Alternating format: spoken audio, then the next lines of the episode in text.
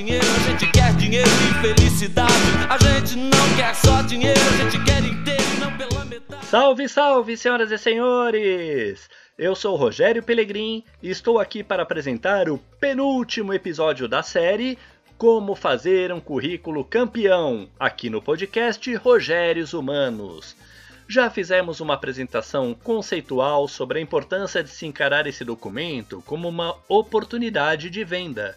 Ensinei também a fazer o cabeçalho perfeito e a citar os seus objetivos profissionais. Também passamos sobre como inserir as suas experiências profissionais e, por último, sobre a sua formação acadêmica. Perdeu algum? Volte para não ficar perdido!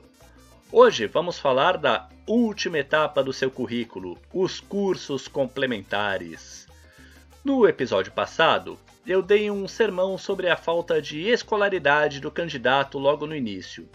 Nesse, vou preferir citar uma frase que eu gosto muito do professor Leandro Carnal, que é mais ou menos assim: Quanto mais interesses eu tiver, mais interessante eu me torno.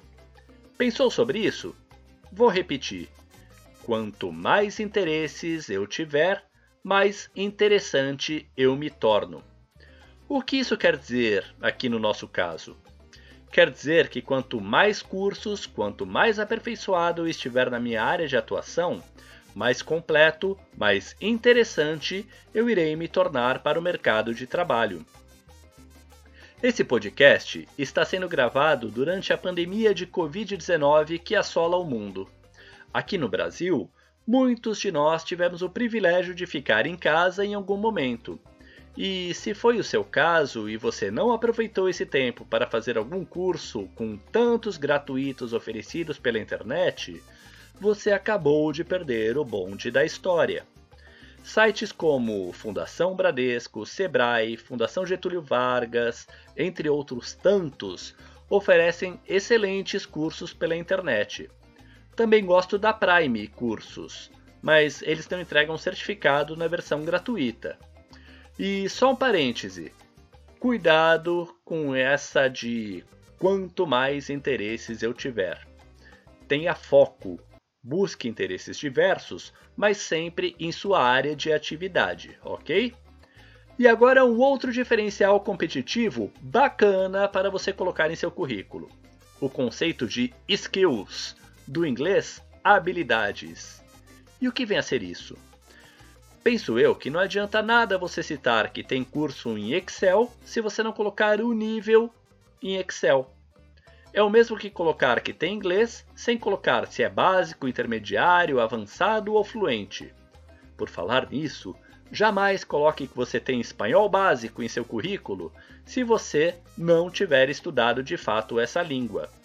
Não coloque para não passar vergonha em uma eventual entrevista, ok?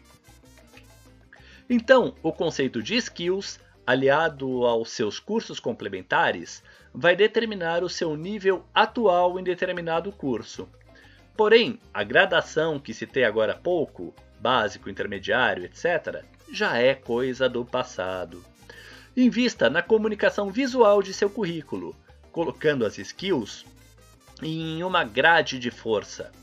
Fica difícil ilustrar isso aqui no podcast, mas eu tenho um e-book que cita 58 dicas para fazer um ótimo currículo e lá está super bem ilustrado. Mas imagine que é uma barra de força onde você vai citar, por exemplo, de 1 a 4, se você está no nível 3, no 2 e assim por diante. E já que estou falando em números, vou aproveitar para falar a senha, o penúltimo dos seis dígitos que permitirão que você ganhe um brinde ao final dessa pequena série. Então, o número de hoje é 7. Anotou aí? Número 7. Resumindo esse podcast, use seu tempo livre para fazer cursos gratuitos ou não em sua área.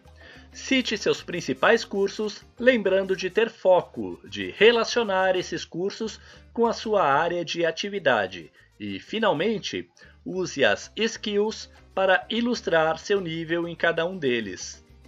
No próximo e último episódio dessa série, irei dar algumas dicas complementares sobre tudo o que tratamos até agora.